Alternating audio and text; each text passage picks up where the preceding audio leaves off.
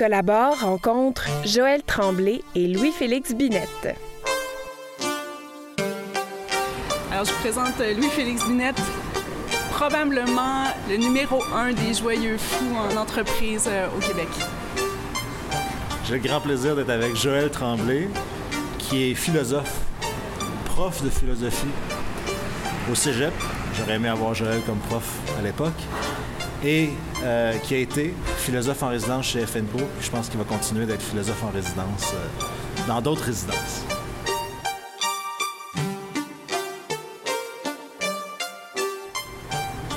J'ai euh, envoyé tout simplement un courriel à Louis-Félix il y a de cela à peu près deux ans en disant que je croyais qu'il fallait faire des ponts en fait entre la philosophie et le monde des affaires. Et j'ai relancé Louis-Félix un moment en me disant que c'était important qu'on se rencontre et euh, on a trouvé un, temps et, voilà, c'est comme ça, comme ça que ça a commencé. Je pense qu'il y a une chose qui est, claire, qui est sortie clairement de, de cette rencontre-là, c'est qu'on ne pouvait pas arriver en entreprise, questionner les façons de faire, sans amener les gens à se demander pourquoi. Et c'est là que, pour moi, l'arrivée de Joël nous imposait à nous-mêmes cet impératif-là. Et, c'est pour ça que le premier défi que j'ai posé à Joël, j'ai dit, c'est commençons ce dialogue-là sur l'état du travail aujourd'hui. Commençons ce dialogue-là avec les grands philosophes. Allons leur demander ce que eux pensent d'outre-tombe du monde dans lequel on vit aujourd'hui.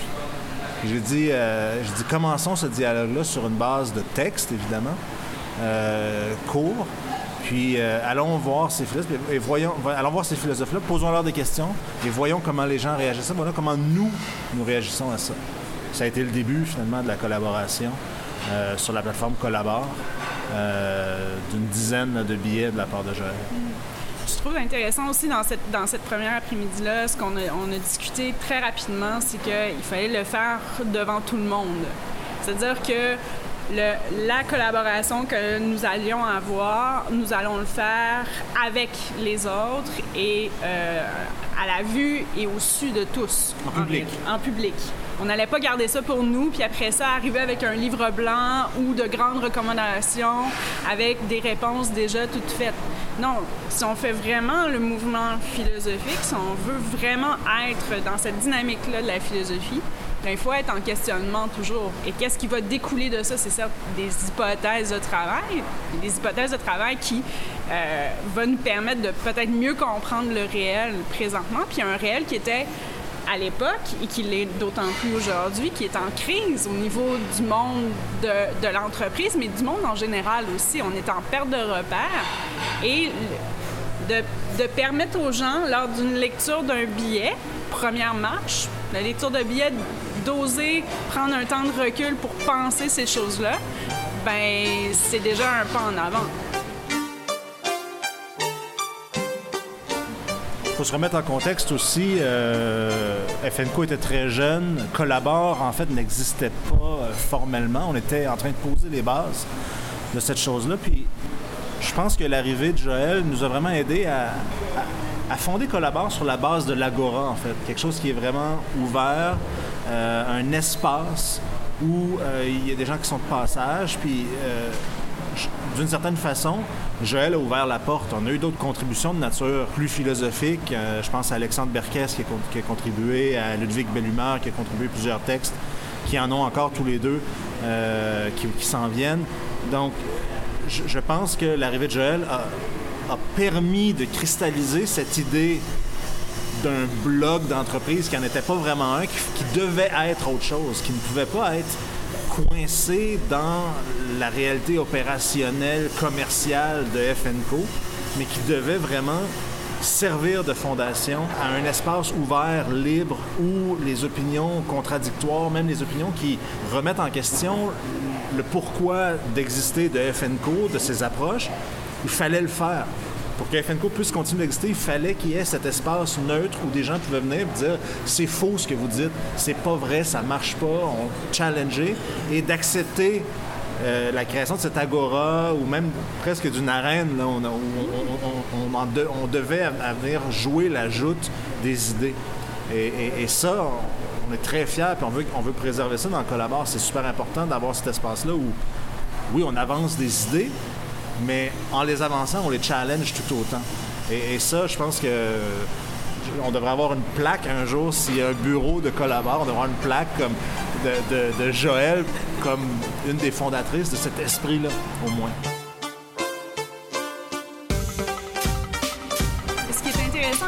Que je l'ai dit dans un de mes billets de blog, c'est que l'entreprise en tant que telle se situe souvent dans le réel, dans le réel d'une ville, dans le réel euh, d'une province, parce qu'ici on est au Québec ou quoi que ce soit, très à l'extérieur de tout ça, parce qu'on a de la difficulté, euh, nous en tant qu'employés ou quoi que ce soit, de voir les implications réelles de notre travail dans le quotidien.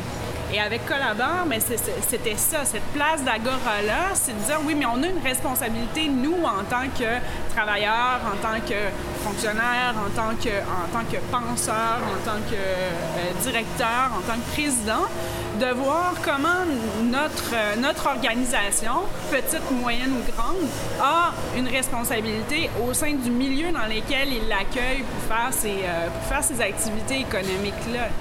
Donc, Collabore est devenu, à mon grand bonheur, une agora où on peut on peut euh, challenger des idées et tout ça, ben ça fait partie de cette, de cette responsabilité-là, je crois. Tu peux pas aujourd'hui, en 2015, créer du contenu puis le plaquer là comme une vérité.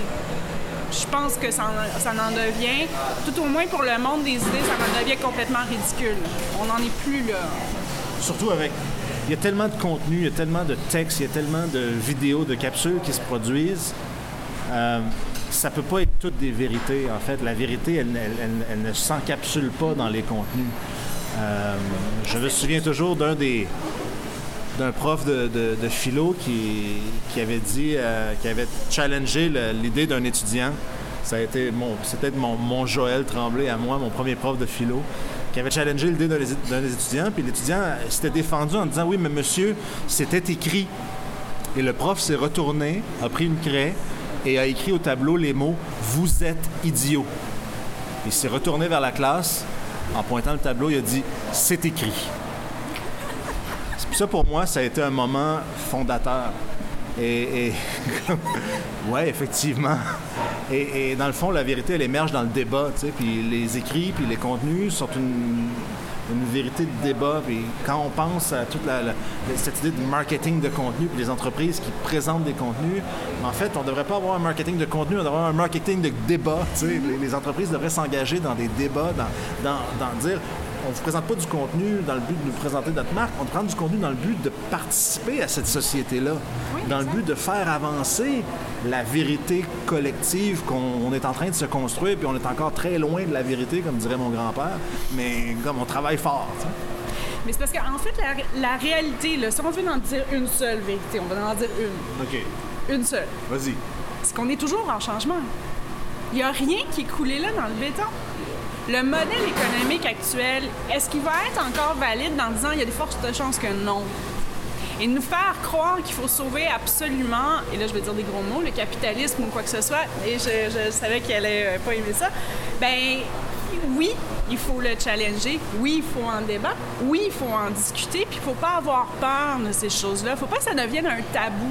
Or, on peut l'avoir vu un peu dans, la résidence ou dans des trucs comme ça, que oui, effectivement, il y a des fois où je posais des questions qui étaient un peu tabous parce qu'il ne fallait pas les poser, justement. Soi-disant, il ne fallait pas les poser. Mais c'est le rôle du philosophe. C'est plate à dire comme ça, mais on a un père de la philosophie qui s'appelle Socrate, qui est mort pour ses idées. Je m'en irai pas jusque-là. Mais tout de même, il faut avoir le, le le guts, on va le dire comme ça, le guts d'oser poser des questions sans vouloir attaquer l'autre. Ce n'est pas une attaque. C'est uniquement de me dire, mais sur quoi tu te bases pour me dire une telle chose? Je veux avoir tes raisons, je veux avoir tes arguments. Et si tes arguments sont pas solides, ben là, on peut comprendre que ça devient difficile. Là, je pense que ta tisane à la ciguë s'en vient.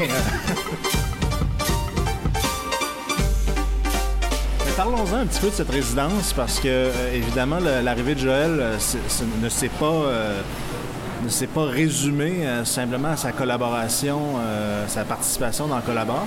Euh, je pense que euh, on a fait du vrai travail avec Joël. On a fait un vrai travail de réflexion. D'abord sur qu'est-ce que c'est FNCO, c'est quoi no- notre offre de service, comment est-ce qu'on la déploie, qu'est-ce qu'on apporte vraiment aux entreprises, puis comment est-ce que la philosophie peut nous aider dans l'ébauche de cette offre de service, dans le déploiement de cette offre de service chez les clients, puis euh, comment est-ce qu'on peut l'amener de façon, comment est-ce qu'on peut amener la philosophie de façon plus concrète dans les entreprises? C'est là qu'on a commencé à développer euh, le modèle des ateliers euh, Agora.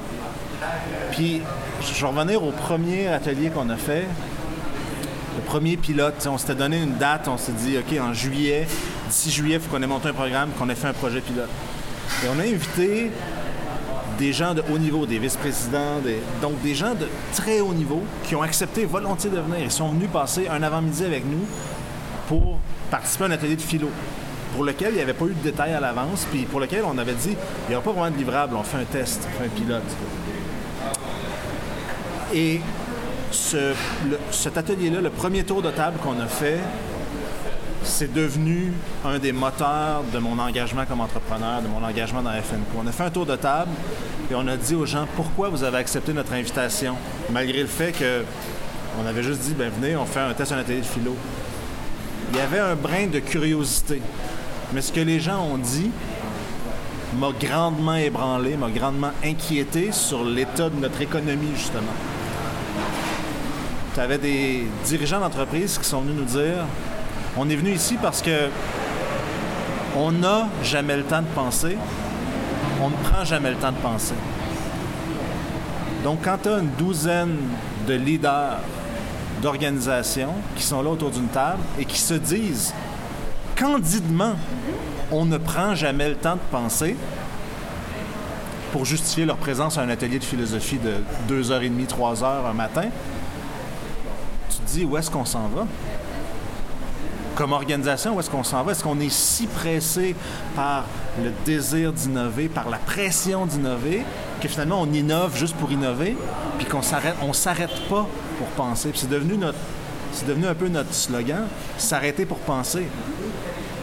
Il faut le faire. Et, et je suis encore convaincu de ça. Peut-être que euh, la meilleure façon de le faire, c'était pas d'essayer de vendre des ateliers de philo en entreprise, mais je suis convaincu qu'il faut que je convainque mes clients qu'ils doivent prendre le temps de s'arrêter pour penser.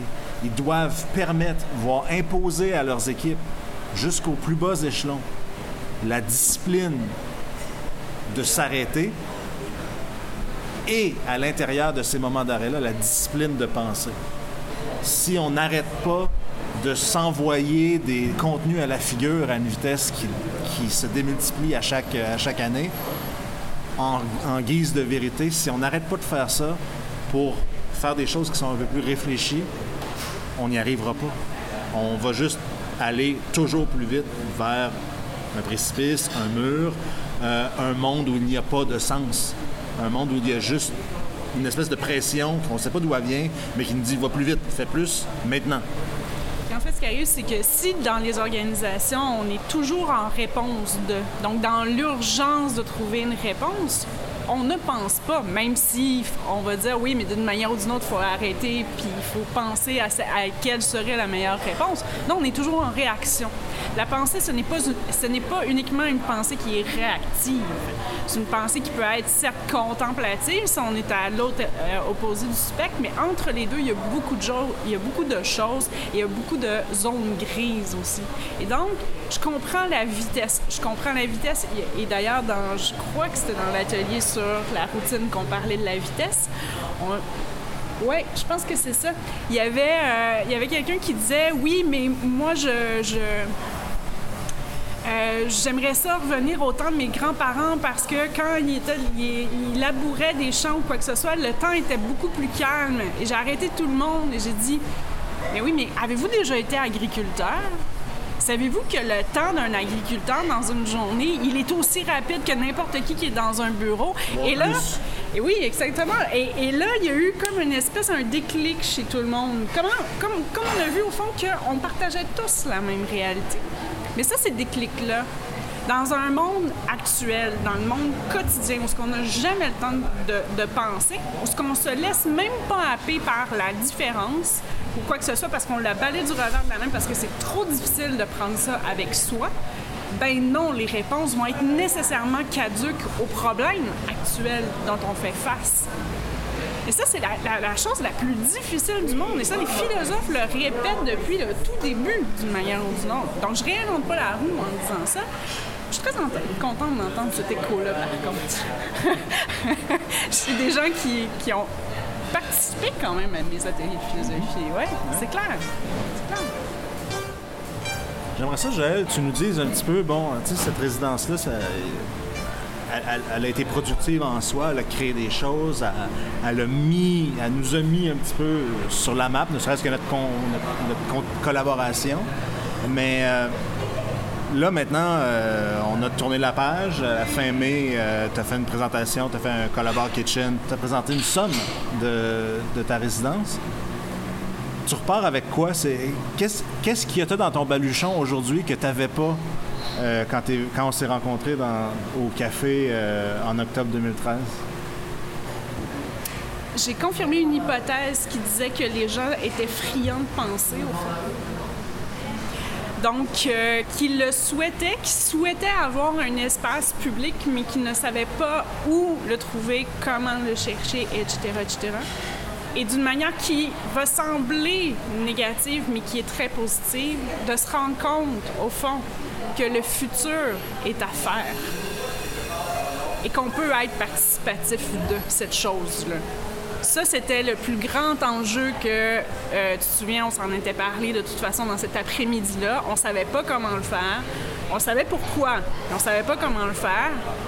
Ben oui, on peut être participatif de la chose parce que tout reste à faire encore aujourd'hui. Et l'enjeu numéro un, c'est la relation entre chacun de nous et donc la collaboration. La collaboration, tu peux peut-être l'implanter dans une entreprise, mais elle est à faire au quotidien. Moi, je dis, euh, je dis souvent, euh, quand je parle à des étudiants principalement, mais dans, certaines conférences, j'essaie de ramener l'idée de la compagnie. Hein, ce qu'on appelle une entreprise aujourd'hui en vocabulaire, mais une compagnie. C'est quoi une compagnie? C'est des compagnons qui s'unissent pour faire des choses. Des, compagnons qui partagent un métier et euh, qui s'unissent pour faire des choses. Puis la corporation, hein, c'est la, version, disons, euh, capitaliste de cette compagnie. Mais ça reste la même chose. Ça reste des gens qui s'unissent ensemble pour se partager le travail, le faire plus efficacement, soit en faire plus, soit faire produire la même quantité de choses à moins d'énergie. Puis au bout du compte, il reste plus de temps il reste plus d'argent pour s'acheter du pain, puis il reste plus d'argent, de temps pour s'asseoir ensemble puis le partager. Cum panis. Manger le pain avec les autres. Et euh, la résidence est finie, mais la maison est encore là. Puis tu vas toujours être bienvenu pour venir manger le pain avec nous. Puis je pense qu'on a encore pas mal de bon pain à manger.